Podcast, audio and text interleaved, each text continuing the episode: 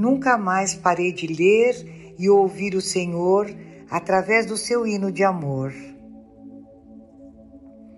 Mesmo caminhando na fé e tendo várias oportunidades de experimentar o amor de Deus, eu tinha muita dificuldade para ouvir a sua voz. Fui lendo a verdadeira vida em Deus que eu tive a feliz experiência de que Deus realmente falava comigo e me chamava a uma maior intimidade com Ele. Como aconteceu meu primeiro contato com a VVD?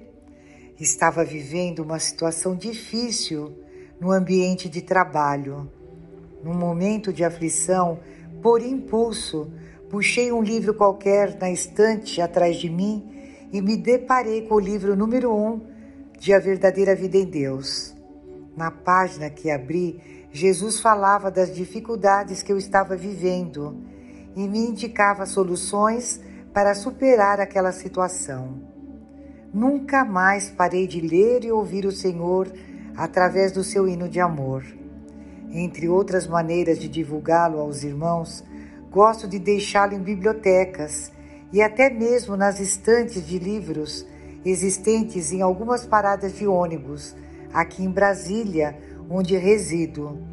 Faço em oração, na certeza de que o Senhor age e realizará maravilhas, assim como realizou em minha vida.